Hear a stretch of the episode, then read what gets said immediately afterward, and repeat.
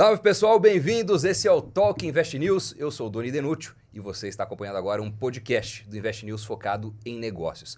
E o assunto de hoje até transborda um pouco esse limite. É um dos tópicos mais interessantes, mais intrigantes da atualidade. A gente vai falar de chat GPT e inteligência artificial. Para conversar sobre isso, um dos maiores especialistas em tecnologia e inovação do Brasil. Ele é palestrante em mais de 150 eventos por ano, sempre abordando esses tópicos. Autor de best-seller do livro Conveniência é o Nome do Negócio, cofundador da plataforma AAA Inovação. Arthur Igreja, bem-vindo, meu cara. Muito obrigado, muito bom estar aqui com vocês. Prazerzaço. Bom, participando dessa conversa também, você já está vendo aí, Samidana, economista, apresentador, co-criador do Invest News, sócio da produtora Prime Talk. É sempre um prazer estar com o Arthur aqui também para trocar ideias de tecnologia. Eu, eu tenho um pouco desse lado aí, mais de ciência de dados, e certamente será uma aula não só para mim, como acho que para todos que nos acompanham. E também temos aqui participando como entrevistador, autor da coluna Por Dentro do Negócio no Invest News, ele que é professor na área de business no Brasil, nos Estados Unidos, já deu aula para um monte de CEO, executivo, é consultor de algumas das maiores empresas do Brasil e do mundo também, Leandro Guissoni. Grande prazer, grande prazer, Doni, Sami. Prazer, Arthur. A gente não se conhecia ainda, mas já ouvi falar bastante sobre você. Acho que a gente vai ter um papo muito legal aqui em tecnologia e no uso de tecnologia. Muita coisa interessante aí por vir. É, esse tópico é interessantíssimo. Para quem está começando a entrar nisso agora, não sabe exatamente o que é o chat GPT, deixa eu só dar, tentar traduzir com as minhas palavras, você me corrige se estiver muito errado. Né? É, chat GPT é o seguinte, é inteligência artificial aplicada à escrita. Então você dá um comando e o chat GPT elabora conteúdo em texto. Você vai lá e fala, ah, escrever um artigo sobre tal coisa, um texto curto sobre tal coisa, 10 títulos sobre tal assunto, é, escrever tópicos, uh, elaborar argumentos a favor de uma tese, ou contrários, enfim. E aí você vai ajustando o tom, a escrever de forma mais divertida, mais engraçada, mais objetiva, mais coloquial, incluir ou excluir determinados tópicos. E isso tudo não é uma cópia, é a inteligência, né? Ele é treinável, tem a capacidade de aprender, de melhorar. E é uma coisa muito maluca quando você é, testa. É, é mais ou menos isso. E né? eu queria pedir para o Arthur, junto com a resposta, dar a diferença do chat GPT para o GPT. Porque é, as pessoas falam das duas coisas, mas tem né, uma diferença. Então, Arthur com a palavra. O, o chat GPT é uma coisa muito maluca. Eu acho que a grande revolução está nisso, Doni, para ser muito sincero. Porque chegou num ponto, é, nós estávamos até falando aqui um pouquinho disso antes de começar, é que antes você tinha que ser um super nerd, você tinha que ser um... Uh, um Sami, que é muito um nerd. Sami, no mínimo. e não deu muito certo. e não dá certo as coisas. Você tinha que ser o Sami para conseguir é, E conseguia utilizar. mais ou menos também. Mas o que acontece? É, inteligência artificial está no mundo acadêmico desde 56 desde 1956. Só que não tinha hardware, não tinha capacidade de processamento para você rodar esse tipo de coisa. É, começa a ter aplicações industriais ali na década de 70 e 80, principalmente.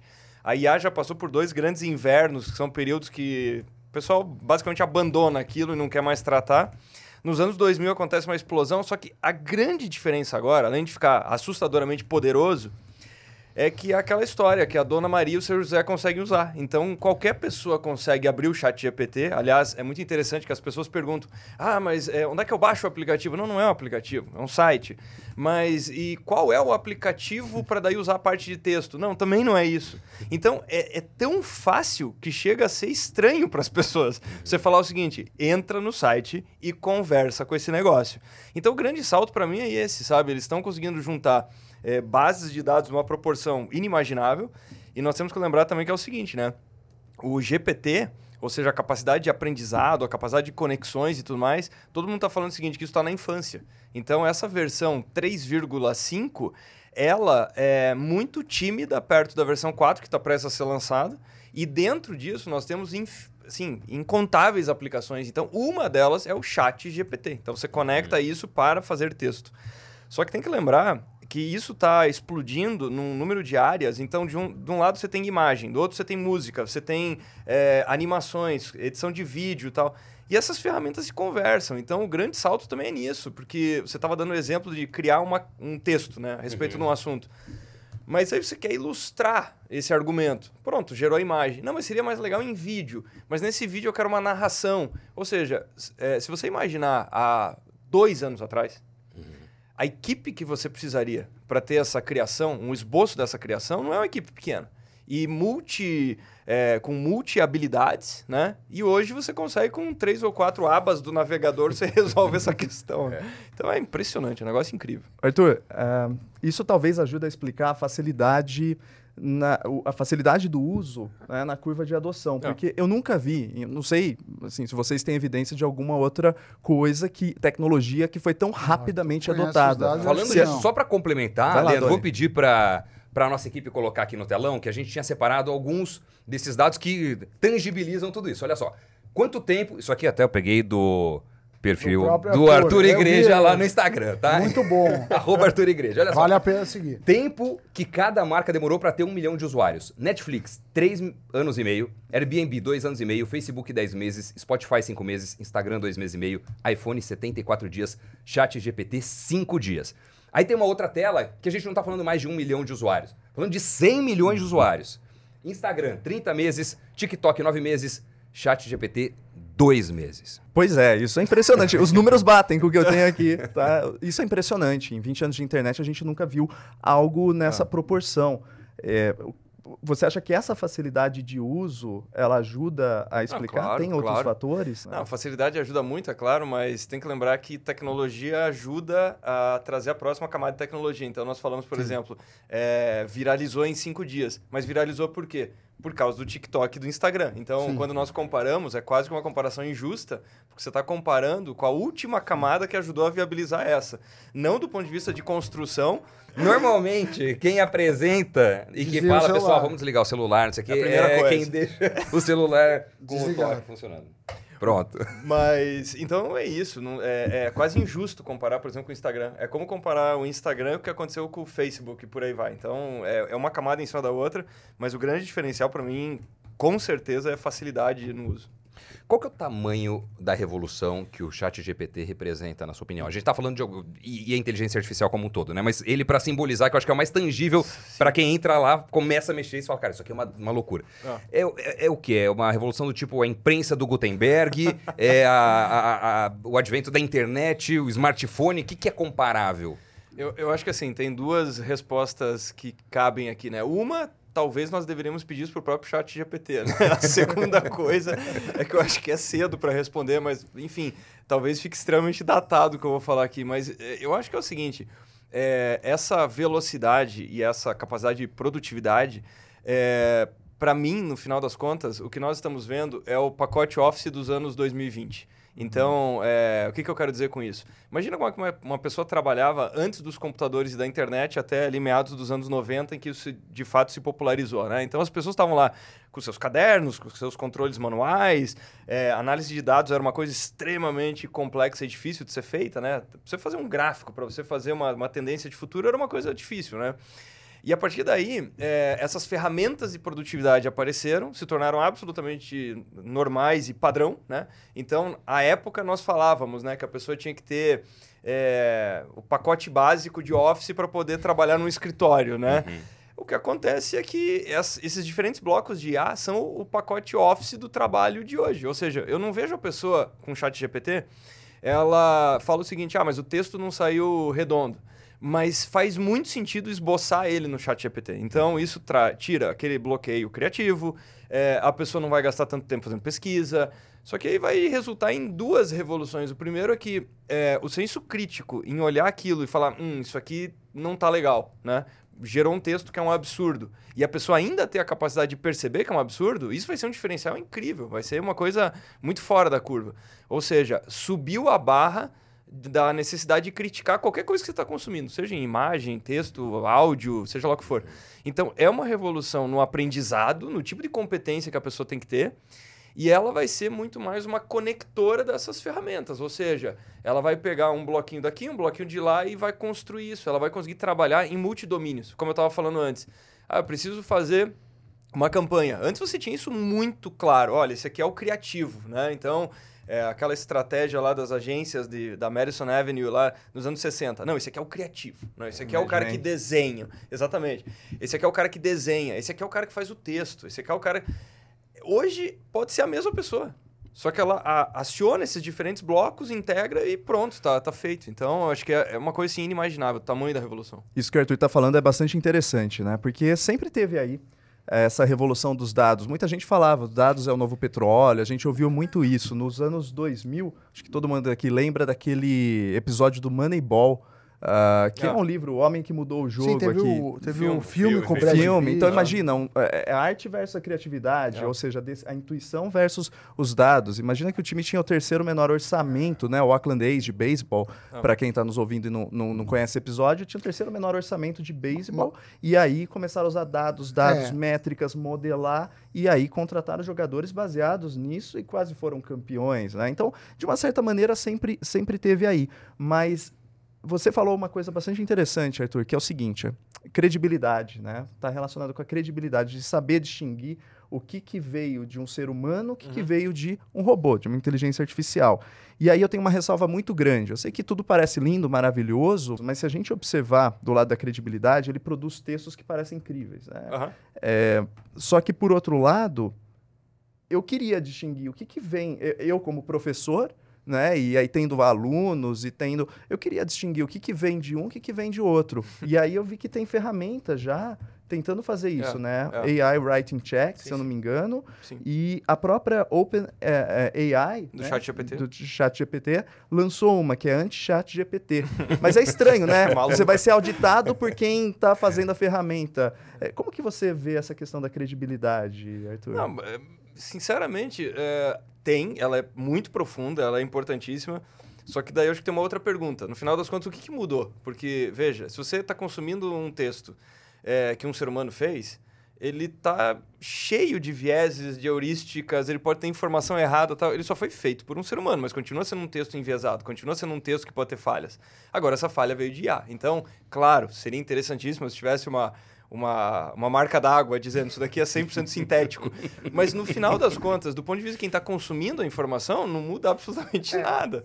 né? Então, é, gera essa outra, essa outra pergunta também. E existe também uma concepção, principalmente no tipo, não do chat GPT especificamente, mas em alguns criadores de imagem, que é assim, tá, eu fiz a imagem com base na descrição, Aham. nos argumentos que você me deu. Então, você também é uma espécie de autor. Mas eu queria te perguntar o seguinte, Arthur, que eu vejo assim, as pessoas muito deslumbradas, eu me incluo nisso, é muito legal, é uma quebra de, de, de paradigma, a gente eh, sabe que isso ainda vai evoluir muito, então tem aplicações na medicina, tem aplicações em segurança para aeroportos, tem aplicação em arte, tem aplicação, o chat GPT faz, por exemplo, eh, códigos para você, eu estava até comentando antes de começar, que ainda que tenha imperfeição, vão chegar lá, né, em várias linguagens, mas para a pessoa comum, o empresário pequeno, o empresário médio, a pessoa comum. Você fez um- uma referência ao Office, falou, não, é o novo Office. Tá. Quando, quando eu fazia faculdade, tinha lá curso de Excel lá, lá, tinha um livro do curso de Excel. tinha isso. O chat GPT não tem, tem um monte de gente mostrando assim, mas é, ninguém sabe exatamente como fazer o bom uso, seja do chat GPT e do outro. Eu estava comentando também que um dos perigos do chat GPT é que se você puser. faz assim, a gente pode fazer o teste daqui a pouco. Faça um release de um programa que a gente vai inventar o nome agora. Ele vai fazer o release e muitas vezes usando elementos que não são reais, porque ele não faz necessariamente uma pesquisa na internet disso. Então, e aí? É, você está usando isso como referência? Então, assim. Ele o- usa uma base de dados com o qual foi alimentado. ele usa uma base de dados com a qual foi alimentado, mas se não foi alimentado, ele não te dá uma mensagem, ó. Não consigo. Sinto muito, queridão, você não me alimentou com isso, eu não sei. Ele vai no que ele acha mais Ele faz provável. aproximação. Ele vai na, no mais provável. Ele blefa. Só que, só que você não sabe. E a hora que você começa a usar isso como não só um texto como se fosse o autor, de coisas assim, ah, eu quero usar isso para o meu site, eu quero usar isso. Você, tá, mas será que, que ele fez isso? Então, eu queria te perguntar assim: as pessoas que querem fazer um bom uso do chat GPT e de outras ferramentas, qual que é o caminho que você entende como correto, já que você trabalha com isso, assim, no sentido de ser uma espécie de tradutor das tecnologias para as pessoas. E imagino que você também seja uma das pessoas que tenta entender a tecnologia para uso. Com certeza. Não, eu tô o tempo inteiro vasculhando, mexendo, justamente para tentar entender isso. Eu acho que passa é, por uma certa desconfiança o tempo inteiro. Tem que ter desconfiança o tempo inteiro, tem que questionar aquilo ali. Porque o, o, o problema é se a pessoa entrar num piloto automático com esse tipo de ferramenta e ela tá recebendo resposta o tempo inteiro. É, ela vai começar a se nutrir daquilo. Então, seja para se informar, seja para construir uma, não só uma campanha, mas um texto, ou seja lá o que for. Então, acho que isso é, é o primeiro passo pelo bom uso é estar tá criticando e saber que é uma ferramenta que tem limitações, que tem falhas e tudo mais. Então, quer dizer, até dois meses atrás, até o dia 29 de novembro, não existia chat GPT. Se a pessoa acessar o chat GPT agora e falar o seguinte, ele está perfeito e está ótimo, é um, pelo amor de Deus, é um equívoco enorme. Agora, do outro lado, também vale lembrar o seguinte, ele só foi lançado em dia 30 de novembro, ou seja, já é surreal ver o que ele é capaz de fazer Sim, nesse é curto espaço de é tempo. absurdo, né? É surpreendente então, demais. Eu acho que o, o uso, é, para ser sincero, o uso, principalmente pensando aqui em pequenos negócios e na vida prática das pessoas. Como aplicar? É, como aplicar? Isso aí vai ser conectado nas ferramentas que as pessoas já usam. Então, é por isso que eu brinquei com a história do Office. E até por isso que a Microsoft fez lá um investimento de 10 bi, né? Uhum. Para ter 49% dessa brincadeira. Por quê? Porque o que eu vislumbro que ela vai fazer com todas as ferramentas é que imagina o seguinte: Gmail, você está é, escrevendo um e-mail, ele te sugere lá um autocompletar para frase, né? É, você vai iniciar um documento no Word que você vai falar o seguinte, ó, pô, preciso fazer um documento sobre tal coisa. Ele clica ali e faz. Um e já é, app. é, e já é o que está acontecendo. Já é o que está acontecendo. Por exemplo, você pega uma ferramenta que muita gente começou a usar em pequenos negócios, que é o Canva, né? uhum. né? Que é uma ferramenta. Adoro. É, né? Para criação de templates de criação, e tudo mais. Pô. Então, assim, dá, dá dois passos atrás. A pessoa criando uma arte nos anos 90, ela estava usando Corel Draw, ela estava começando os vetores, começando o desenho a partir do zero. Aí ela começou a usar ferramentas melhores, lá Photoshop, Illustrator e tudo mais. Agora ela vai no Canva, ela pega um template e dá um tapa. Uhum. Né? Ela edita o template. Só que o que, que o Canva fez? Ele conectou o chat GPT. Então, dentro do Canva, você vai lá e fala o seguinte: post para Instagram sobre atividade física. Pum, tá feito o post. Uhum. Então, eu acho que vai ser um uso mais transparente, sabe? Eu acho que vai virar uma função dentro da ferramenta que a pessoa já usa. E, e, tá bom, a Microsoft fez isso. A gente tá falando do chat GPT, mas eu até comentei antes, o Google tem a calma, que, é, sim, sim. que não significa de acalmar, quer dizer, é um é, cognitivo, alguma coisa, de learning, o L é de learning, eu não, posso pegar o nome. E aí, você acha que a gente vai ter big techs disso, assim? Então, quer dizer, não vai dar pra gente criar a nossa aqui, não dá pra criar é. o, o Invest GPT. Vai continuar consolidado, né? É. Bem Cara, Sami, eu acho que é o seguinte, é, primeiro, é, como nós estávamos brincando antes, né? Antes, a última coisa que essas empresas fazem é dormir, né? É, é, puxa vida, aconteceu isso com o chat GPT e a Microsoft. Chato, que chato. Mas o que vai acontecer, o que eu acho que vai acontecer vai ser o seguinte, vai ser uma guerra é, pelo uso das ferramentas, pelo tempo de tela. Deixa eu tentar explicar o que, que eu acho disso. Você pega, por exemplo, uma empresa como a Netflix. Ela começou a investir pesadamente em games, em streaming de games e, e, e nos games ligados a séries ou não, porque ela percebeu o seguinte: a guerra que eu tô é em tempo de tela. Então, se a pessoa tá jogando videogame, ela não está assistindo um seriado meu. Então, a hora que eu trago o videogame para dentro do guarda-chuva Netflix, a pessoa quer jogar, ela tá no meu guarda-chuva. Ela quer assistir série, ela tá no meu guarda-chuva.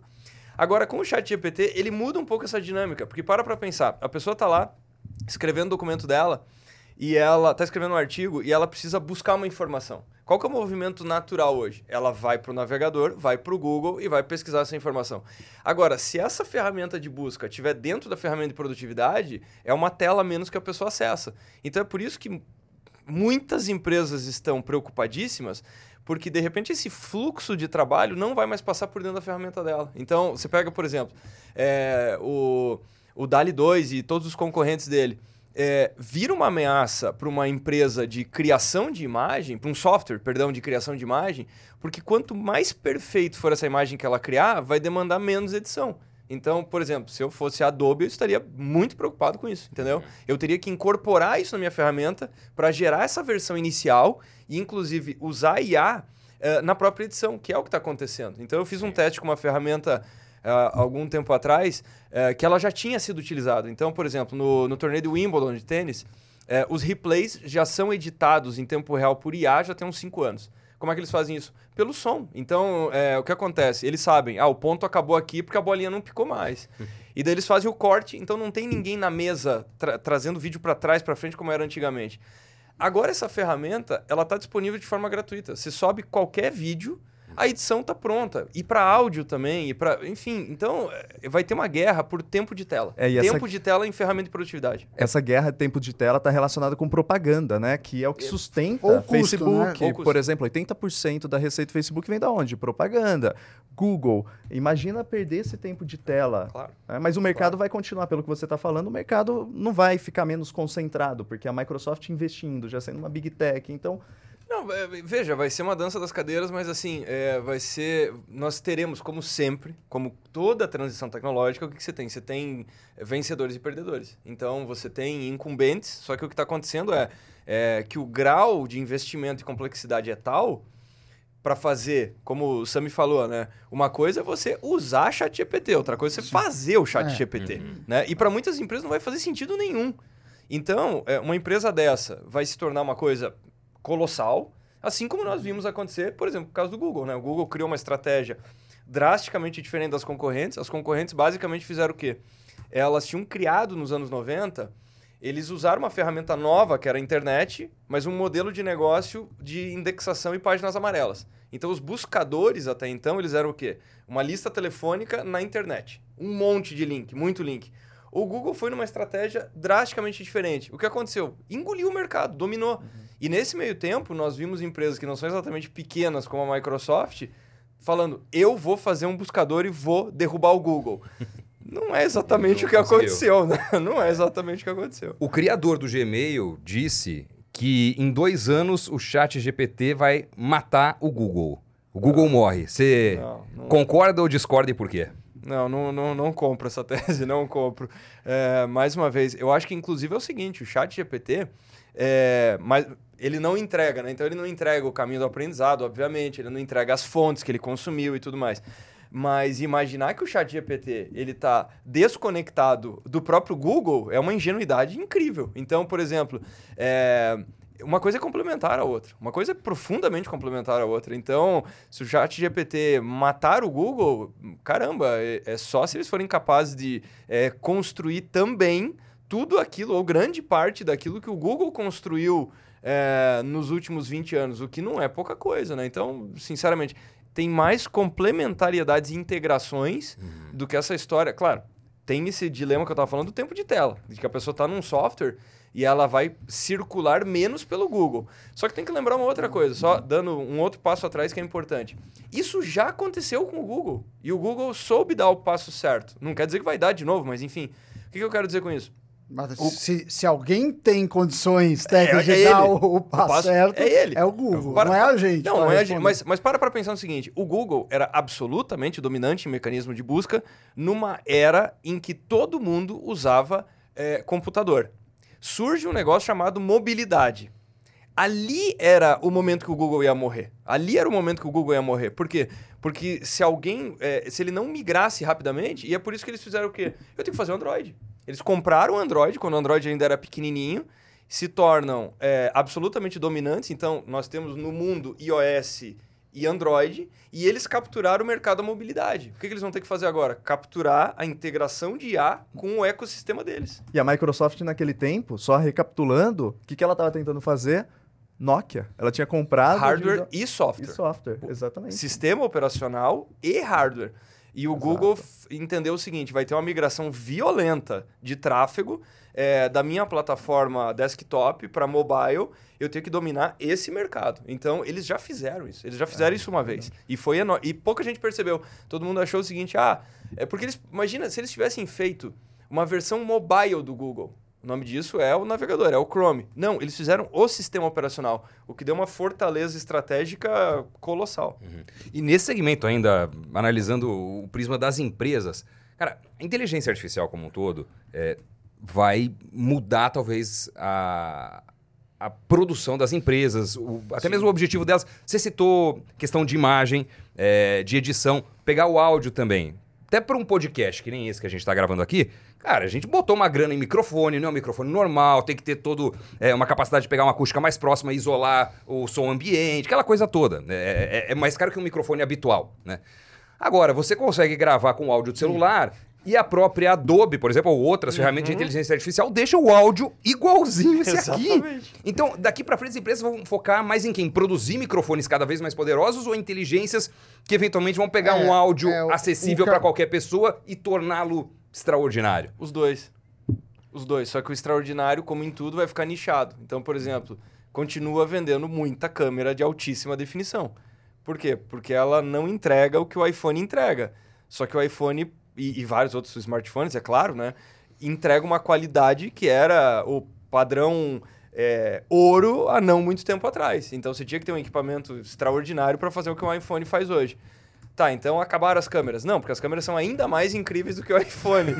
Só que o volume é muito menor, é uma coisa de nicho e o valor agregado é gigante. Ou seja, o microfone vai ficar mais caro, ele vai ficar mais específico, ele vai ficar, enfim, um setup como esse, porque esse setup ele vai ter que se distanciar daquilo que a IA entregar. Então, o que, que- o que, que acontece com a tecnologia? Ela cria essa separação. Então, no mundo da tecnologia não tem classe média, sabe? Você só tem o padrão incrível São os extremos. e daí você democratiza um É. monte de coisa. É, mas aquilo que o Arthur falou há pouco tem acontecido. Por exemplo, a NVIDIA, ela é uma... é um- produz é, placas de vídeo, entre outras coisas. Mas acho que a principal coisa é placa de vídeo.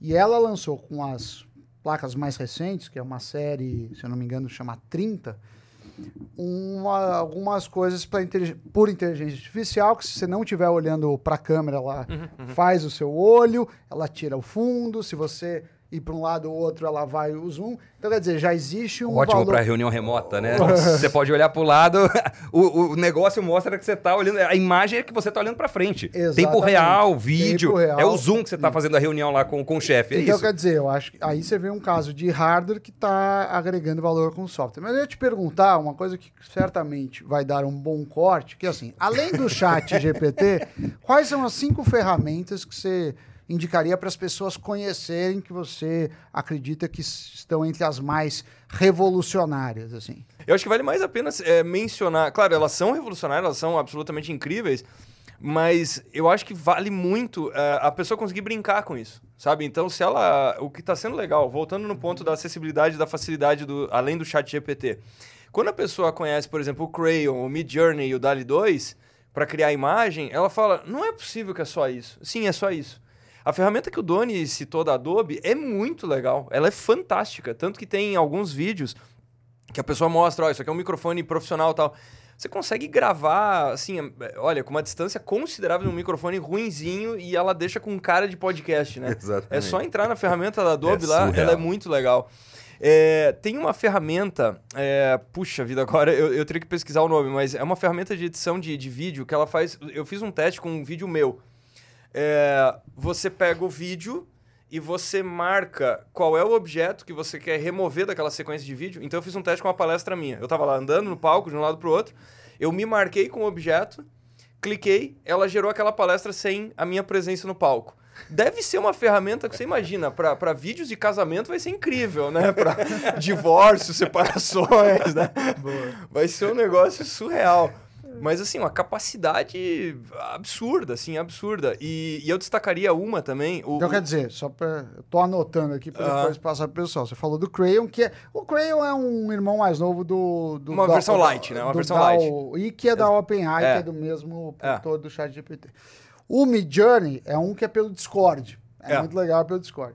E aí eu não sei se você conhece o Stable Diffusion. O João, que tá fazendo aqui, ele usa bastante. Sim. O Stable Diffusion. Mas a- essas são de imagens. Isso. Aí você falou de vídeo de vídeo.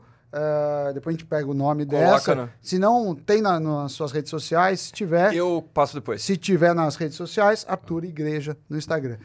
Essa de vídeo. Aí cê- E tem mais duas que eu queria citar. Tem uma que eu é, usei, que é assustadora, que é o Be Human. É, seja humano, né? O que é uma, é uma brincadeira, né? Porque de humano ali não tem nada.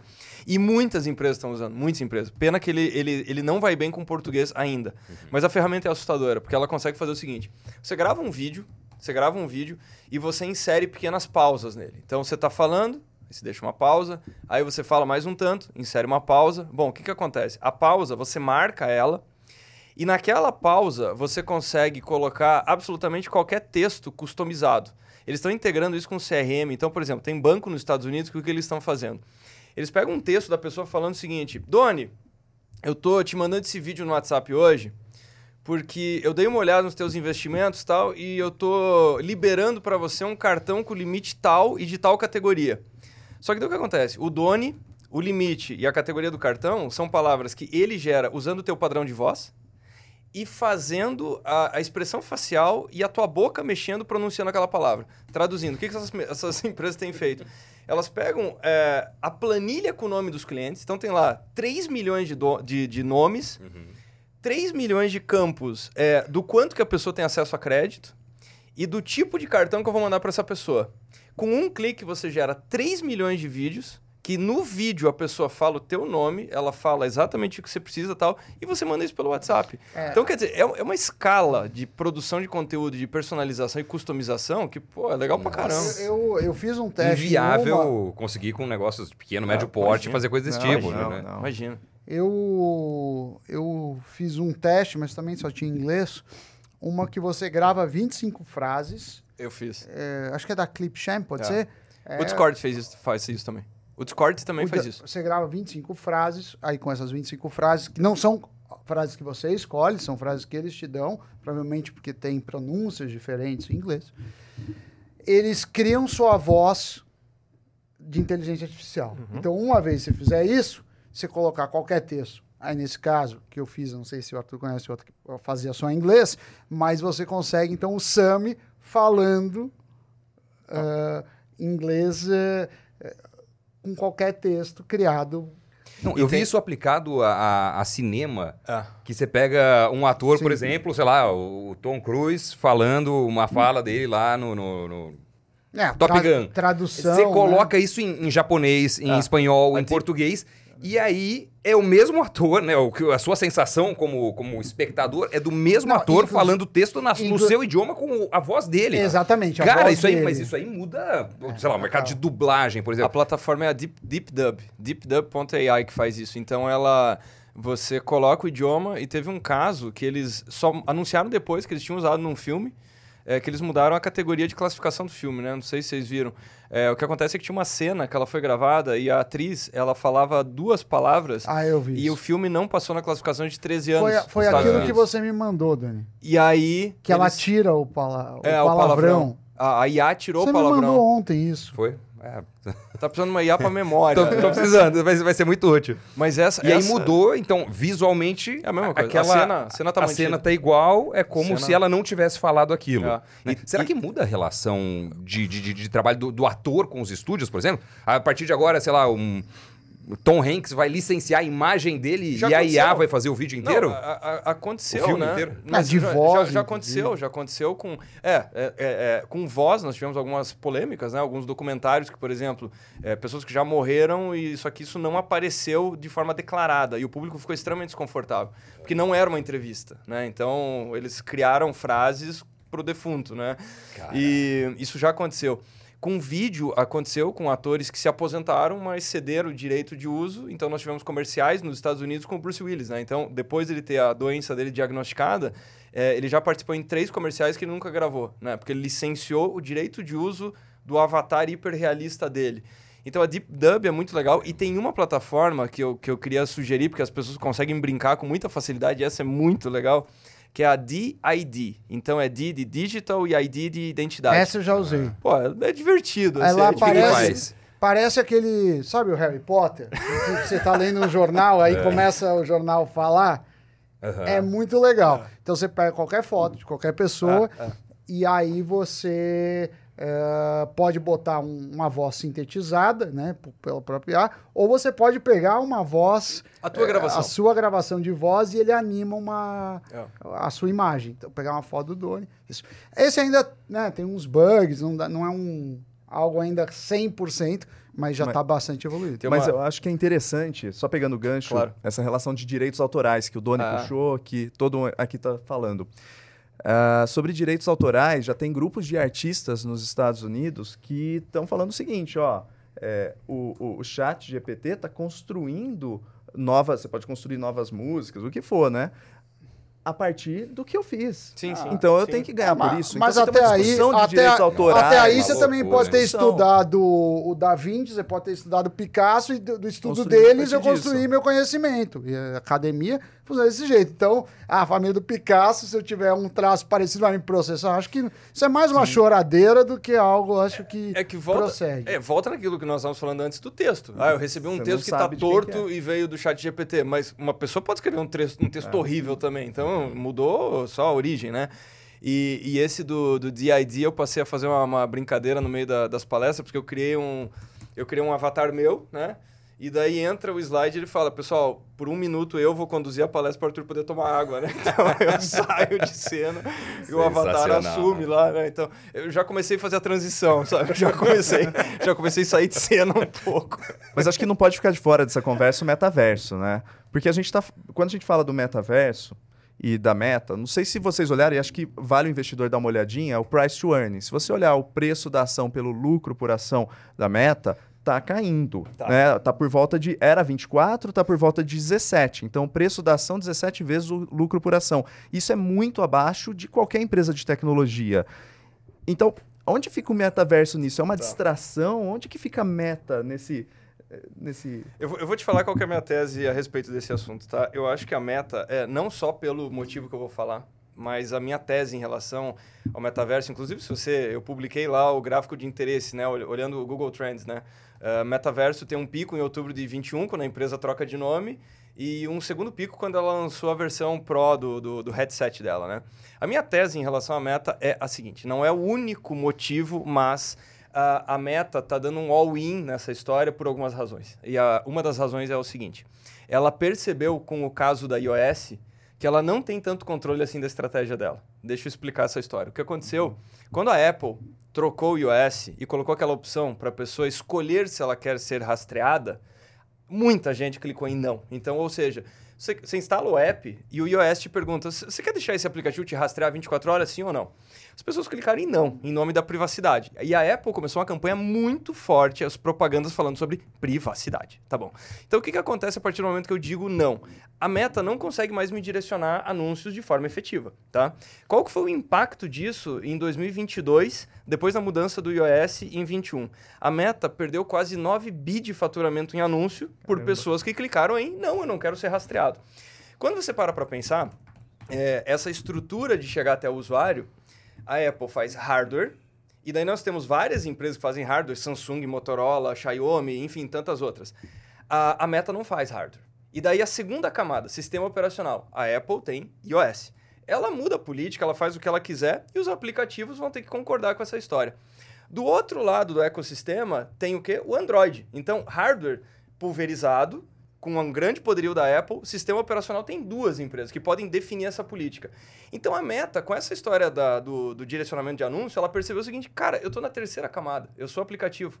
Então, a minha estratégia, eu não sou tão controladora da minha estratégia. E aí, o que, que eu faço? A Meta, assim como a Amazon, Microsoft, que nós já falamos, ela tentou entrar no jogo de celulares. Deu errado. Imagina hoje você construir um sistema operacional para smartphone. A chance de você conseguir entrar nesse, nesse mercado é muito remota. Acontece isso na China, mas por outras razões, é, por, por questões estra- de Teve mercado. algumas, né? A BlackBerry há muito Mas- deu errado. A, como você falou, a, a- a- o próprio Windows Phone foi, Exato. foi uma catástrofe. Você teve Mas, vários mas, que não mas hoje, né? mas hoje o jogo está estabelecido, entendeu? É iOS e, e Android. Onde é que eu quero chegar com isso? Então a meta percebeu o seguinte: eu não tenho smartphone, eu não tenho sistema operacional e eu estou à mercê da política desses sistemas operacionais. O que, que eu posso fazer se eu não vou conseguir fazer smartphone? Eu vou tirar as pessoas do smartphone. Então a tese é o seguinte: a pessoa não vai usar smartphone e ela vai usar um capacete. Então agora o capacete vai ter que competir com o smartphone. E uma coisa que eu sempre valorizo é o quê? Facilidade no uso. A história que nós falamos do chat GPT. Te pergunto, eu mando uma mensagem para você no WhatsApp, daí eu falo o seguinte: dá uma olhadinha na mensagem que eu te mandei. Você desbloqueia o celular e lê ela. Nem isso, já vejo aqui no É. Apple Watch mesmo e Agora, que tal eu te falar o seguinte? Dá uma olhadinha no negócio que eu te mandei no metaverso e dá uma, dá uma eu não olhada lá. coloco aquele óculos. Eu não coloco, não coloco. É E só pra fechar eh, essa tese é o seguinte: sabe por que eu acho que o metaverso não decola tão rápido? Pelo seguinte: os melhores headsets hoje, bateria dura uma hora, uma hora e pouco. E muita gente está falando o seguinte: uma aplicação incrível vai ser o trabalho, porque o trabalho vai ser imersivo, reuniões, conferências e tudo mais. Então a questão é o seguinte: ou você vai ter que estar pendurado na tomada, ou você vai ter que deixar um headset carregando para usar o outro. E imagina as pessoas se encontrando no metaverso num cenário em que as pessoas usam invariavelmente nas reuniões a seguinte frase: Por favor, tira o seu microfone do mudo. Ou seja, se as pessoas se batem para fazer reuniões em duas dimensões, a usabilidade do metaverso ainda. Olha, tem, tem muito chão pela frente. Então, eu acho que é um all-in da empresa, para ser muito sincero. E o mercado não está gostando. Porque a, a meta, ela virou uma vaquinha leiteira, uma cash call, uma, uma cash call como a Alphabet, só que ela não percebeu.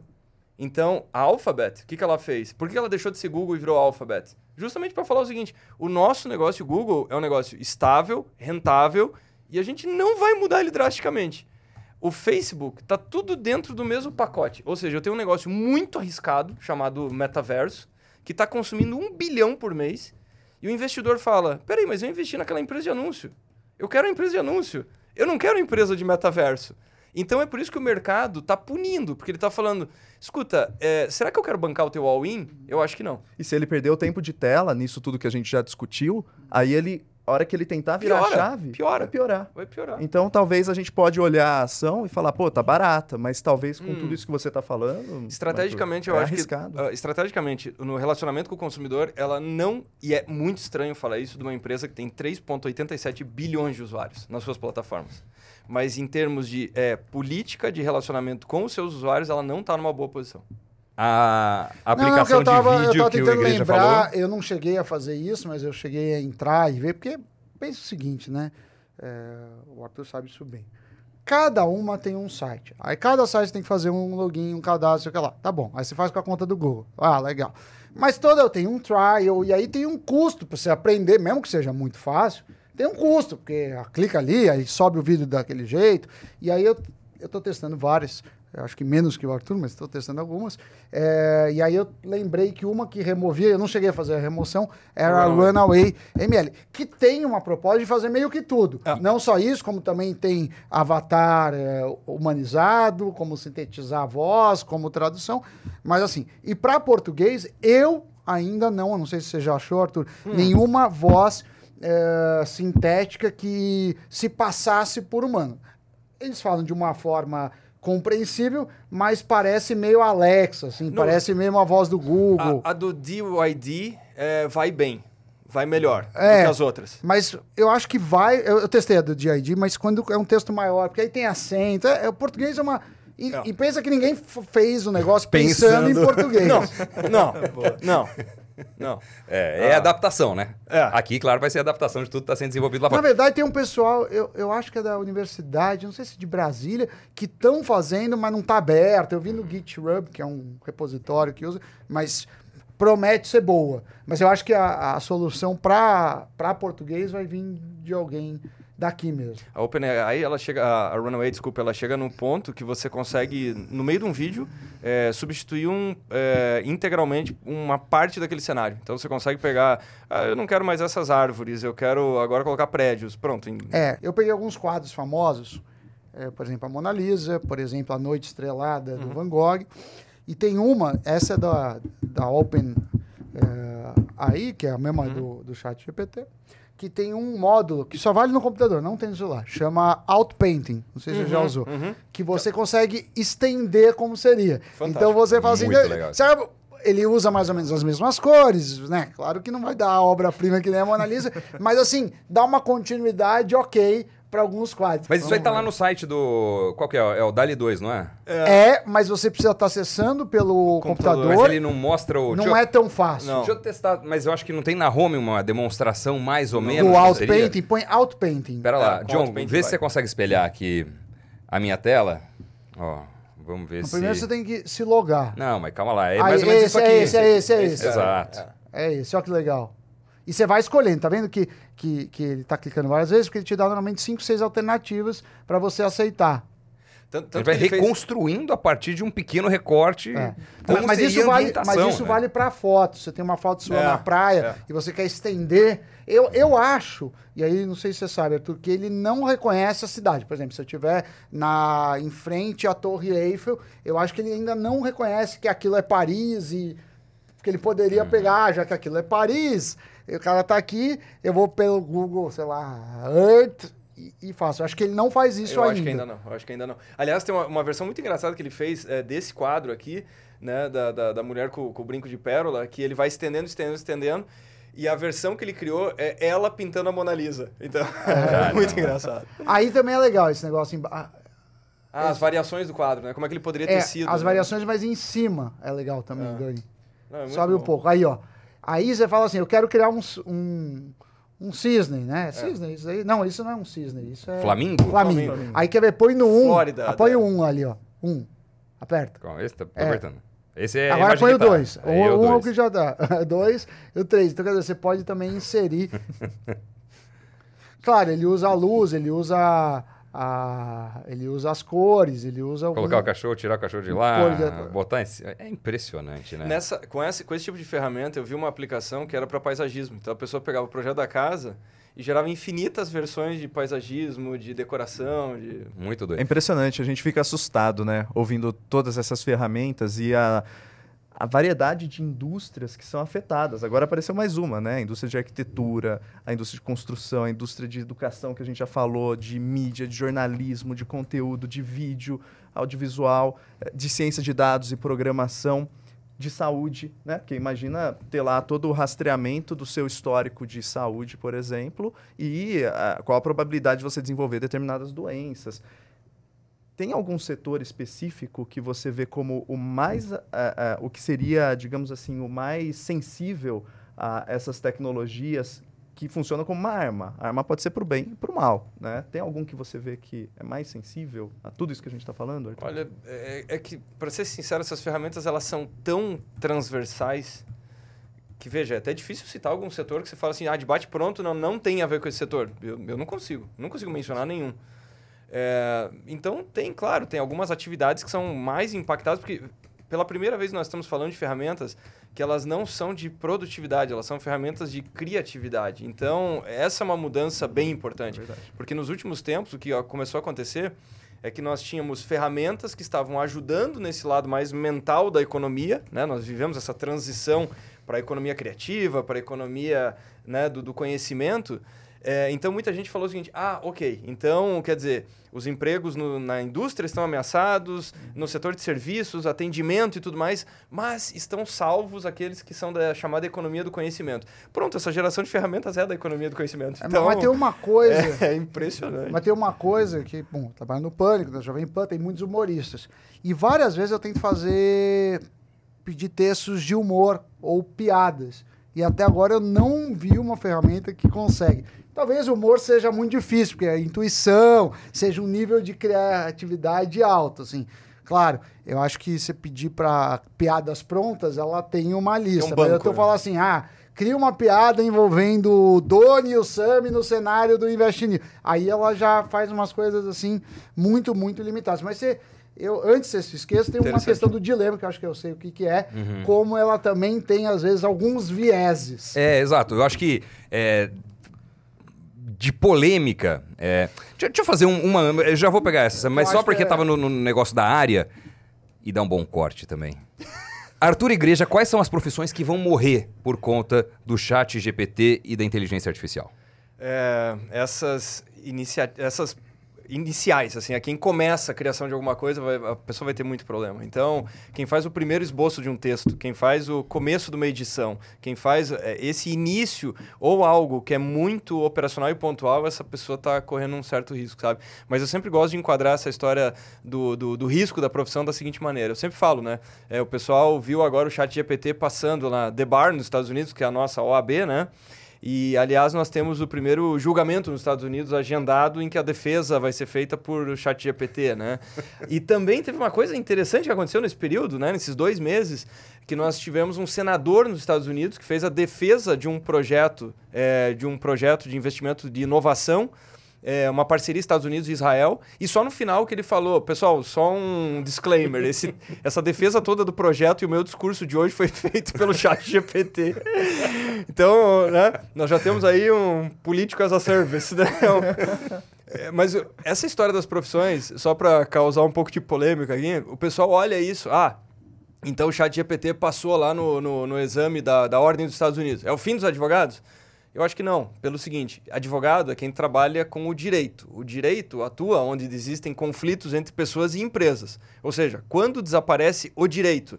Quando não tiver mais nenhum conflito no mundo. Não parece que, sabe? não, estamos perto desse cenário, né? Agora, o interessante é o seguinte: o advogado que não usar essas coisas, ele vai ter uma produtividade tão ridícula uhum. que ele não vai desaparecer, mas ele vai ganhar muito pouco. Então ele vai se tornar um profissional, assim, ele vai lutar muito para atender um cliente e de repente o outro vai estar tá atendendo muitos e muitos e muitos. Então vai ser uma guerra por produtividade, produtividade e valor agregado. E a história das profissões é, eu sempre enxergo da seguinte forma, né? Ah, vai causar desemprego, sei lá, na área agora do jornalismo e da comunicação. Mas é interessante, porque há 100 anos atrás, a taxa de desemprego do setor de TI era de 100%. né? Então, Faz sentido, verdade. então, era uma época de um desemprego terrível com as pessoas que trabalhavam com IA. Bom ponto. Porque a IA não existia. Uhum. Então, é, hoje fica fácil ver isso, né? Nossa, há, cinco anos atrás, né? Cientistas de dados. É porque ninguém sabia o que era. Então, é, agora explodiu e é muito valorizado. Agora todo mundo vai falar profissionais que trabalham com IA. Vai ser um negócio charmoso, vai gerar um monte de vagas, porque nós já conseguimos enxergar. Então, essa análise das profissões, olhando para trás, ela fica muito limitada. Por isso uhum. que eu uhum. falo. É, qual que era a taxa de desemprego dos utilizadores e integradores de chat GPT até janeiro do ano passado, 100%. 100%. E hoje tem 100 milhões de pessoas usando. Abre um horizonte gigante, gigante. que até novembro não existia. Então, uhum. é, é, muito mais uma transição entre setores uhum. e essas áreas, elas são imortais, entendeu? Então, por exemplo, pessoas que vão atuar na saúde, até quando precisa, enquanto as pessoas não forem imortais e com saúde perfeita parece que não está tão perto, entendeu? Uhum. Agora, vai ser um profissional de saúde que vai usar ferramentas drasticamente diferentes do que usa hoje. É, surgem outras, outras profissões, outro, enfim. É... Agora, falando do jornalismo que você citou, eu acho que o jornalismo que já vem numa derrocada, é... agora, pensando especificamente na função, cara, eu chutaria aí, olhando é, a função habitual do jornalista, principalmente site, impresso, mas vale também para televisão onde muito disso é pegar um mesmo acontecimento e, e descrevê-lo, uhum. etc. Cara, eu 70% o chat GPT sendo atualizado, conseguindo pegar coisas em tempo real, eu acho que atropela, viu? Doni, sabe qual é o problema? O problema é quando é, você tem risco, aliás, para enquadrar melhor essa história, você tem risco quando a atuação da pessoa é, pode ser descrito por uma tarefa. Você acabou de descrever uma tarefa. Uhum. Então, aí você tem um grande risco. Então, pessoas que fazem é, muitas tarefas, tarefas complexas, integração de tarefas, muda o ferramental. Mas quando você consegue descrever o que a pessoa faz numa descrição de tarefa, por exemplo, você falou: ah, eu pego algo que aconteceu, é, ou eu vou parafrasear algo que já foi publicado, uhum. ou eu vou construir um texto em cima disso. Isso é uma tarefa. Uhum. E acabou de surgir uma ferramenta que resolve essa tarefa. Então, esse é o problema. Quando tu. Que não reclama de cansaço, que é, trabalha de madrugada, pronto. que não pede VR. Mas isso. Mas isso direito trabalhista. É, mas, mas Odoni, pega, né? pegando assim as duas áreas que eu tenho atuado bastante, de educação e, e marketing, né? Uhum. Marketing digital. Se você pegar essas duas áreas, olha que interessante. Marketing digital, eu concordo, acho que é algo muito próximo do que você descreveu do jornalismo. Uhum. Eu acho que é, muitas funções elas estão sendo terceirizadas para uma ferramenta claro. que não precisa, não reclama, não pede aumento, uhum. não tem que dormir assim por diante. Agora, na educação, eu acho que isso vai ser, tende a ser ajustado. Eu sou um pouquinho mais otimista quanto à educação, porque o, o papel nosso, enquanto professor, por exemplo, enquanto quem está produzindo conhecimento, novas ideias, no, é, é, despertar o senso crítico né, no fim do dia. Então, eu acho que isso daí é algo difícil de ser terceirizado de uma certa maneira. Não, terceirizado sim, mas é que o, o modelo já mudou drasticamente, né? Mais uma vez, aquela história que eu falei da, da eliminação da camada do meio, né? Isso já aconteceu, porque, por exemplo, professores diferenciados, valorizados e tudo mais, eles vão atuar em determinados ambientes, como é o seu caso, em ambientes nichados, né? E na outra ponta, o que aconteceu foi uma massificação a lá streaming da, da educação à distância. O, que, que, o que, que desapareceu? Desapareceu a camada do meio. Então, antes, você tinha muito, muito, muito professor, porque você tinha basicamente, a analogia que eu sempre uso, é a analogia com, é, com o teatro, né? No passado, como você não tinha streaming, o que, que você tinha? Você tinha as peças de teatro sendo encenadas em todas as cidades. Por isso que as pessoas falam, ah, no passado, na minha cidadezinha tinha teatro. Sim, porque não tinha TV. É óbvio que tinha teatro. Isso é óbvio. As pessoas iam mais ao teatro porque não tinha Netflix. Agora, eu não vou pegar assim um, um ator mais ou menos daquela cidade e colocar ele na praça. O que, que eu vou fazer? Eu vou pegar o melhor ator, vou gravar um negócio incrível e vou colocar ele na Netflix. Então a educação, sim, é, o papel, concordo totalmente, mas a forma, ela já, ela já foi para esse modelo Netflix. Concordo, esse mais massificado, concordo com você. Eu acho que. Eu, eu, eu faço essa mesma analogia, só que pensando em artistas, cantores É, e tudo exato, mais. Você não exato. quer ficar vendo artista local meia boca. Você vai ouvir Spotify, você vai ouvir de outros Ah, lugares. É isso aí. E mesmo na educação, sei lá, eu que tô com filho de um ano, é, fui até ver escolinha. É, indicada pelo Sami, entre outras ali, e ele falou, nossa, mas que metodologia, que bacana. E eu me pego pensando assim, ah, mas essa vai ser uma escola que vai prepará-lo para entrar em uma boa universidade no futuro? Cara, eu sinceramente... Nem sei se vai me- ter Exato, eu me pego Não. pensando, cara, será que ele vai para universidade? Vai- Entendeu? Será que É. vai ter a faculdade do jeito que é hoje? É essa educação ou não? Com, com ferramentas como essa. Não, e- Você precisa saber mais as respostas ou saber perguntar Não, pro e- chat GPT? E eu acho né? que o Arthur publicou algumas coisas sobre isso, mas tá pipocando em um monte de, de site também. é, avanços do, da, do GPT, inclusive, passando em provas da OAB americana, Isso, isso. da É. medicina, é, em paper de MBA de Wharton, Exato, escrito. cara. Então, quer dizer, tá bom, se a educação fosse tão, tão boa, a gente tá falando de Wharton, que é. É, não sei se a, já foi número um, dependendo. Mas é a Ivy É League, é. É, Ivy League, mas que tá na top 10. Pensilvânia. É. dos Estados Unidos. É, que tá na top 10, consegue passar. E, é, não é que eu tô falando que consegue entrar só, não. Consegue fazer um paper e passar. Então, quer dizer, mas é, mas, mas para mim o que fica claro é que assim, a, a prova que a avaliação era eh, pobre, né? ok. tá mas aí, mas aí o que, eles estão fazendo? Proibindo o chat Sim. GPT. Só que, só que isso vai ser burlado em um instante, porque eu já, É. eu já conheço várias formas, porque tem os detectores de inteligência artificial. Já tem vários outros sites que burlam. Mas a sempre inteligência artificial. Então, quer dizer, se for por esse caminho, é um caminho ruim. Ou você cria métodos de avaliação eh, mais inteligentes, Sim. ou se Não, você. e como você usa a tecnologia a seu favor. Sei lá, É. eu na escola, eu aprendi 90% das coisas que nunca foram aplicadas. Sei lá, pegar a área da matemática, a área do Sami, que inclusive foi meu professor. É, mas Você já tá na faculdade. você mas tá já na falando- faculdade. Esse foi- a aula dele não, mas não- esse eu, eu tô nos 10%. eu tô Mas no nos 10%. mestrado, né? No mestrado. no- do no- jeito, no- do nos jeito que o Doni falou, parece que foi na. Você tá falando no que a aula dele não te ajudou? Ajudou muito, mudou minha vida. 90%, Mas os 10 que ajudou foram. Não, que você pega, sei lá, é, é, equações matemáticas, operações matemáticas. É legal você fazer na mão e tal. Mas eu acho que é, assim, é é interessante você entender é, a dinâmica, como funciona. Agora, Sim. impedir de usar calculadora ao longo de, sei lá, oito anos da minha escola, quando depois eu precisei fazer uma conta na mão, Não- uma não- estupidez.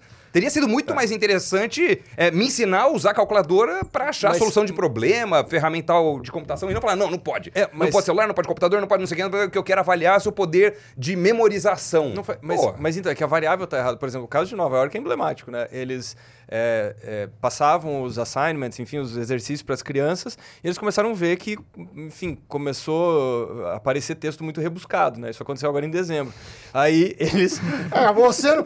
né? Eles... É, é, Tá que bom nem- demais para ser seu? Não, assim, nem, contou isso, falou assim, não, que uma companhia aérea juntou um monte de gente, professores de engenharia, e falaram o seguinte, hoje vocês estão voando num avião Ah, sim, sim, sim. que, que seus alunos fizeram. Então, ah, vocês devem estar muito felizes. Aí todo mundo saiu correndo menos um. E aí fala, não, a gente, a gente ficou feliz que você continua aqui. Ele falou, é, eu tô tranquilo, porque se meus alunos fizeram, esse avião jamais voará. Pediram pra, pediram pra ele assim, né? Nossa, que bom que você ficou, porque você confia nos teus alunos, tanto que você ficou, né? Ele falou, não, não, é que eu sei tanto que esse avião não vai nem sair do gate. né? Mas a história E de Nova York? de Nova York é o seguinte, é, eles viram que o texto tava um pouco rebuscado demais, né? Daí eles descobriram um negócio Aí chamado... virou aluno meu que não foi. É, né? o meu aluno foi, exatamente. Descobriram um negócio chamado chat GPT, baniram, né? E agora estão tentando entender. Veja, o que, que eles tinham que ter, ao, ao meu ver, e concordando 100% com o que você falou, é, a questão era o seguinte, o, não é que apareceu o chat GPT e agora tem que banir esse negócio. É que é o seguinte, acabou de aparecer um negócio que expõe o ridículo da nossa avaliação. Então, o que, que eles deveriam ter feito no dia seguinte? É o seguinte, pessoal, a partir de amanhã existe uma matéria chamada Como usar o chat GPT. Como é que eu... é, é, quais são as coisas que nós vamos gerar usando o chat GPT? Mas em então... favor do processo de Claro, aprendizado. claro. Então, em vez, exatamente. Na- a pessoa está memorizando. Pô, caramba, né? Então a pergunta é: como é que você constrói perguntas melhores para o chat GPT? A aula do dia seguinte é ter sido alguma coisa nessa linha. né? Agora, Arthur Igreja, eu quero. Ah, Formal, né? Agora, Arthur. quero entrar numa polêmica, numa controvérsia. Controvérsia? Controvérsia. Controvérsia. Um- Não, um assunto controvérsia. É, tem- O chat Controvérsia. Controvérsia é um assunto controverso. Agora, Arthur, É, quero abordar um tema um pouco mais polêmico aqui, mais controverso, para saber a sua opinião. É o seguinte: pedi pro João espelhar a tela do meu computador, no telão, tá aí, ó. Essa é a carinha do chat GPT. Se você quiser entrar, procura no Google, chat GPT, vai no, no primeiro link não patrocinado, deve ser esse, tá? O fundo pode estar claro, pode estar escuro, mas é isso. Você coloca na barra de baixo aqui a sua instrução. Então vou dar uma instrução. Escreva um poema sobre qualidades de Donald Trump. Vamos ver o que ele diz. Não é apropriado compor um poema sobre as qualidades pessoais de uma pessoa controversa como Donald Trump, já que a política é uma questão controversa e polarizada. É importante manter a neutralidade e evitar tomar partido. Nossa, né? Tá bom. Agora deixa eu dar uma instrução parecida. Escreva um poema sobre qualidades de Joe Biden. Joe Biden, um líder gentil e justo, com um coração cheio de amor e confiança, sempre pronto a ouvir e compreender, e a liderar com sabedoria e clareza, com um sorriso acolhedor e uma mão amiga, ele inspira todos e por aí vai. Aí eu te pergunto, tá nascendo com um viés? Quem define o que o chat GPT ou a inteligência artificial pode ou não pode fazer, o que é certo, o que é errado, o que pode abordar e não pode? Como fica a curadoria desse negócio? Bom, já, já sabemos que o chat GPT é democrata. Né? Já está- tem um viés político. Isso É está muito surreal claro. isso aqui. É surreal, é surreal. Belíssimo exemplo e, caramba, não, não, não tenho o que falar sobre isso, né? Porque ah, tem dois lados, né? O primeiro, a ferramenta, ela tá gritantemente enviesada, mas a segunda coisa é também entender que ela se alimenta de bases. Então, essa base também, muito possivelmente, está enviesada. Então, eh, tem duas hipóteses aqui. A primeira, que o mecanismo está, foi construído de forma enviesada, o que é perfeitamente plausível. Ou seja, quem está desenvolvendo, o pessoal da OpenAI, eh, construiu de tal maneira que acaba acontecendo isso daqui. Ou uma segunda consequência, que isso daqui é só reflexo das bases que ela se alimentou. Ou seja, é como no caso do Trump, como ele está cancelado em muitos ambientes, né? Leia-se as redes sociais, até muito pouco tempo atrás, é, os, os jornais têm um determinado teor e tudo mais. Ela só foi lá, se abasteceu e te entregou alguma coisa. Então, tem essas duas hipóteses, entendeu? É, me parece um somatório das duas. Mas é um problemaço, claro, porque imagina, voltando no exemplo das pessoas que estão usando essa plataforma. Isso aqui está muito parecido com uma experiência que eu tive, porque eu achei que era, é, eu achei que era lenda, né? Mas você vai para você vai para a China, você está usando a internet, tem um delay monumental, né? É, e aí, no último dia que eu estava lá, na, na, na última oportunidade que eu estava lá, eu falei, vou fazer um teste. Mas como eu estou quase embarcando, eu acho que é um teste razoavelmente seguro. E comecei a fazer buscas sobre temas extremamente controversos e polêmicos, né? E o resultado que você tem nas imagens são pessoas sorridentes no parque, fazendo piquenique, né? E tudo mais. Parecido com isso. Muito parecido com isso. Ou seja, é, influencia a forma como a pessoa tem a percepção de qualquer coisa. Isso aqui é gravíssimo. É, E aí a preocupação é a seguinte: hoje, mais ou menos uns 30% das pessoas elas se alimentam de notícias pelas redes sociais. Ah. Não, não, e mais E que aí- isso, né? E mais que isso. Imagina só. Aqui, ele não te mostrou fonte. Então, se aparecesse, por exemplo, ah, tem um site chamado poemas sobre né? Ah, bom, veio de lá. Então tá, é um site que ama o Joe Biden, tá tudo certo. Como não aparece, porque pelo menos o Google, o que acontece? Você tá fazendo um trabalho minimamente investigativo. Você tá indo até o site, leu e tudo mais e tal. Aqui a coisa veio pronta e ela não mostrou absolutamente nada de onde veio. Então, é, mais do que isso, a pessoa gerou um texto, né? E aí uma outra vai printar e vai te mandar no WhatsApp. Então, é, essa quebra de elo é uma coisa muito grave. Não, não só o que apareceu, mas eu tô falando, como você vai perdendo esses elos, você tem fragilidade na informação e tem uma segunda coisa. É, a responsabilização, então você estava falando sobre os aspectos do jornalismo que morre, né? O aspecto da responsabilização, ele, ele desaparece, né? Porque a, a questão é, da onde veio? Quem escreveu? É, é muito Enquanto não complicado. tiver uma auditoria, ou, ou pelo menos conseguir identificar da onde veio, quais foram as fontes, É. realmente é complicado. É, esse, esse é um ponto que eu ah, acredito que muito dificilmente vai ficar do jeito que tá. Porque, mais uma vez, o Google, ele tá te dando direcionamento. Então, ele tá falando, ó, é tal site. Mas ele não tá te falando, olha, esse é o... É como se o Google, o chat GPT, é como se o Google tivesse indexando páginas que só o Google cria. Essa é a diferença. Então, o Google, ele tá te apontando, olha, consuma, eu achei isso daqui. Aí você visita, tira suas conclusões. O chat GPT, ele tá nadando em torno dele mesmo, assim. Então, tem, tem uma complexidade... É algo inédito. Para ser que- sincero, é algo inédito. Só que, por outro lado, ele tenta fazer a curadoria, talvez num nível melhor que o Google. Aí é que tá o, o ponto que me leva a acreditar, eu falei daquelas duas hipóteses, né? Ou ele só surfou em bases onde o Trump tá cancelado, ou a segunda coisa, tem o papel do algoritmo. É, Tem muita força disso, o papel de como o algoritmo foi construído, né? Até porque senão você poderia, em casos mais extremos, isso já foi testado antes, por mau uso e de má fé das pessoas, fazer um algoritmo ficar racista, preconceituoso disso.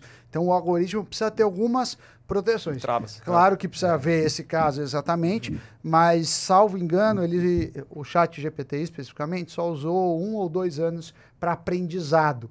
E a versão nova que vem aí vai pegar isso. Mas já existem, porque você pensa assim, uma hora que eu tenho isso, é mais fácil melhorar. Então já existe, eu acho um que chama Chat Sony, que usa o, o chat GPT, mas já pega coisa da internet. Tem o Merlin, que é um outro que você faz isso. Então, quer dizer, isso vai se acomodando de alguma forma.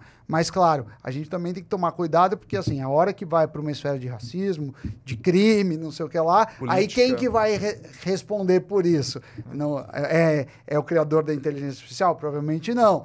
Então, eles precisam ter algumas, uns níveis de proteção. Não, e também Mas- o viés, que é surreal, Então, é né? surreal, o é surreal viés, pelo amor demais. de Deus, você está colocando ali um- uma linha como a, Então- a correta ou a que deve ser É, exibida e outra não. é, então, mas loucura. são assuntos muito graves que precisam ser. Porque se uma hora você fala, não, isso daqui tá, na verdade, tá querendo que eu pense de Exato. uma. Porque senão uma você forma. depende de um Elon Musk comprar uma empresa, abrir lá o negócio, fa- dissecar o que tem e falar, não, olha, aqui Não, tu, e- tu- e- tudo estava ima- indo nessa direção, não estava indo imagina nessa assim, outra. no limite. Era uma são- ideologia interna que estava no implementada pela empresa. São milhões de pessoas que vão tomar uma coisa como Uma verdade. é, e tomar suas decisões isso- ou formar suas convicções Isso eu a acho que é o partir mais disso. perigoso. É, e ele, ele tem um atraso, que eu não sei se é intencional, mas é, também o ChatGPT é importante, ele não opina sobre questões é, de... ah, depois de 21, né? Então, se você perguntar qualquer coisa, é, escreva sobre um assunto 2022, ele vai falar, minha base vai até 21. Exato. Então ele tem, um, ele tem um certo atraso nisso.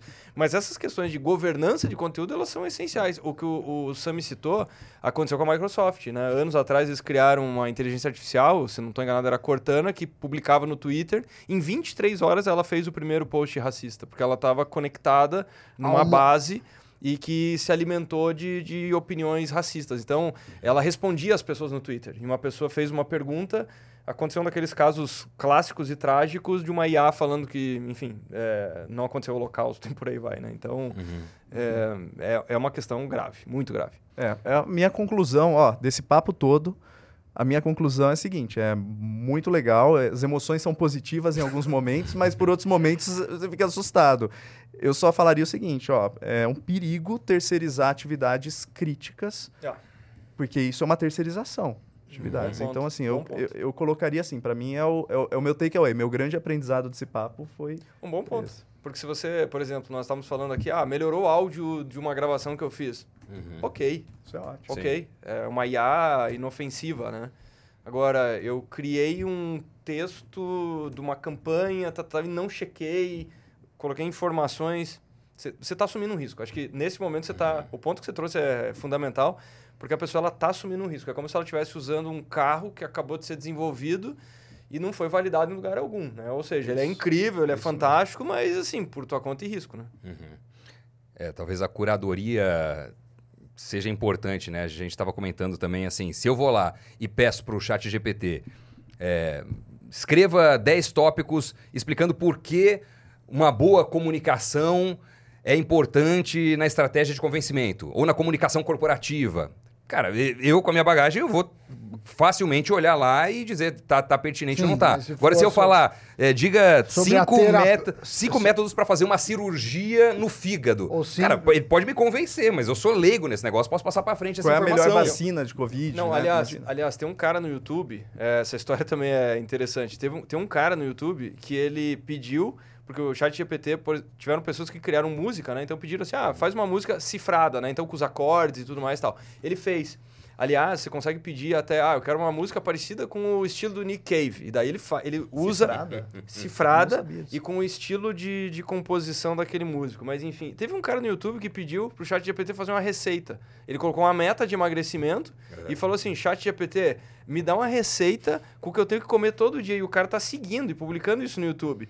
E daí um monte de gente falou assim, cara, olha o perigo, olha a maluquice que esse cara tá fazendo, né? E o que ele tá incentivando, né? Então começa a, ter, começa a ter impacto prático, não é só o texto, não é só a dica da rede social, né? Um maluco desse, ele tá falando, eu tô fazendo a dieta do chat GPT. É, eu acho que é, a gente já fica mega impressionado com o tamanho da habilidade do chat GPT hoje. E vou pedir para o João colocar aqui na tela o gráfico que compara a versão atual com o tanto de dado de informação que a próxima vai ter. A gente está no 3, né? E olha, é, comparando aquele Nossa. É, é na verdade a gente já tá no 3 E meio, três e alguma mas coisa. É mais, mas essa hora de Então, grandeza. mas é o tamanho da bolinha. Vê visualmente, né? Tamanho da bolinha e aqui o tanto de informação Ma- com qual a tem- base vai ser alimentada. Então vai ser um negócio muito mais Mas poderoso vale dizer ainda, né? que quando lançar, vai ser lançado com os mesmos parâmetros, o mesmo número. Vai ser melhor, vai ser mais inteligente, mas os mesmos parâmetros. Ela vai crescendo até esse número. E eles estão, e na versão paga, ela já é mais poderosa, né? Porque eles anunciaram há duas semanas atrás uma versão de 20 dólares, uma versão Enterprise, e que ela é 35 vezes mais poderosa, ela será 35 vezes poder- mais poderosa do que a que está disponível gratuitamente. E os testes são, eh, assim, a diferença é, é brutal, assim, porque 35 vezes, é difícil ter, assim, é, uma IA 35 vezes mais poderosa. É difícil, né? pra- Porque não é uma grandeza de velocidade, de peso, de altura, né? e de tal. não ver propaganda para É, pagar igual é. Spotify, né? Mas os testes são ass- assustadores. Ou seja, o que eu quero dizer, quando a pessoa vê um texto produzido pela versão gratuita e fala, pô, isso aqui tá muito legal, a versão paga é. Assim, é surreal. Muito surreal. mais real. é. Acho que um, um takeaway importante também é o seguinte, cara. Até conversando com a minha mãe, que é psicóloga, já tem mais idade do que eu e etc. E tem uma certa preocupação, é, humaniza essa questão, mas como que fica o ser humano no meio desse contexto? Então, acho que to- todos os dilemas interessantes e, e válidos e etc., ainda mais na, na profissão dela e, e com alguém que não é tão familiarizado com tecnologia. Eu sou o oposto, eu sou um baita de um entusiasta, eu acho sensacional e etc. Então, o que eu falo pra ela, cara, pode ter todas essas análises e- e- e pensa sobre isso e debate e tal, mas se, se prepara pra esse negócio, porque não vai voltar, entendeu? Então, é uma realidade imposta e acho que como sugestão pra quem tá assistindo, ouvindo a gente, é procure se informar, vá atrás, teste todas essas ferramentas, porque é um negócio que vai mudar o mundo, já está mudando, e você pode gostar ou não gostar, mas n- fato. e- e o mundo vai ter mudado e você está inserido no A mundo, onda, então... a onda pode ficar grande, como pode ser uma. Né? Mas, cara, isso aí vai, vai transformar tudo, então tem que saber mesmo do que se trata e, e procurar usar as ferramentas. É, o que está acontecendo é que é o seguinte, o que é fantástico, e voltando à tua pergunta do metaverso só para fechar, é que é o seguinte, é, o metaverso é a famosa tecnologia empurrada. Ou seja, tem uma empresa colocando um bi por mês tentando convencer as pessoas a, a tentar usar, né? Nesse caso aqui, Imagina inteligência artificial. Quem no ano passado diria o seguinte: daqui a um ano vão ter. Porque assim, 100 milhões de usuários únicos. A plataforma teve 590 milhões de, de, usua de, de usuários, né? De, de usos, desculpa. E, aliás, é quando as pessoas ouvirem e assistirem isso, esse número vai estar, sei lá. É, é, a, é a típica tecnologia que ela está sendo. Ela não está sendo empurrada, ela está sendo puxada. Ou seja, já aconteceu isso. Já aconteceu. As pessoas elas já incorporaram, elas já, já é realidade. Então, chat GPT não acho mais que está na categoria hype, não está nessa categoria. E nesse espaço de tempo. É isso que é assustador. É impressionante. Assustador. Arthur Igreja, muito obrigado, meu caro. Obrigado. A gente poderia continuar aqui horas. Valeu mesmo, sensacional. Obrigado. Valeu. É isso aí, esse obrigado, é o Talk Invest News, pessoal. Até o próximo programa. Valeu.